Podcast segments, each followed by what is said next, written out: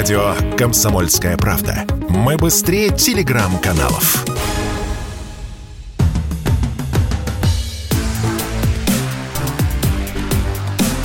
Честное риэлторское. Всем привет!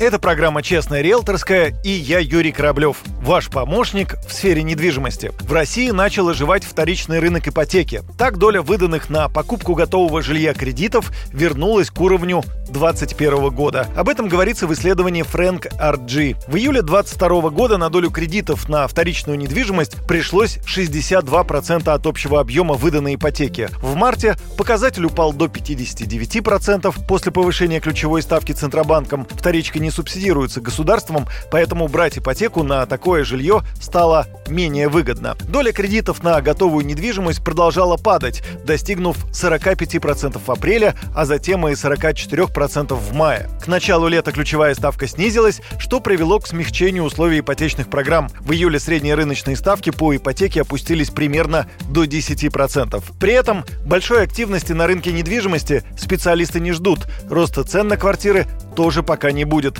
заявил радио «Комсомольская правда» член Совета гильдии риэлторов Москвы Роман Вихлянцев риски, которые закладывают наши покупатели, они гораздо выше. То есть неустойчивость в экономической ситуации, отсутствие четкой предсказуемости по работе. Для того, чтобы получить тот же уровень активности, который был год назад, необходимо, чтобы учетная ставка и ставки по ипотечному кредиту были ниже на 2-3% тех, которые были год назад. При этом мы имеем затоваренность рынка, то есть объем предложений на рынке, например, Москвы и Московской области больше прошлогоднего почти на 30%. Поэтому мы будем иметь э, дальше э, плавное пока снижение цен со стагнационными, то есть нулевыми параметрами где-то перед Новым годом.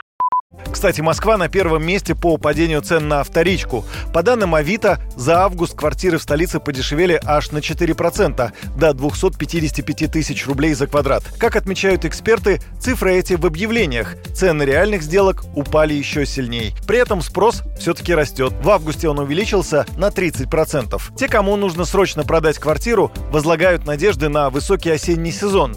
Но в сложившейся ситуации чуда ждать не приходится. Рынок переоценен, предложения много, а покупателей мало. Не исключено, что темпы падения цен ускорятся и после Нового года. С вами был Юрий Кораблев и программа «Честная риэлторская». До встречи в эфире.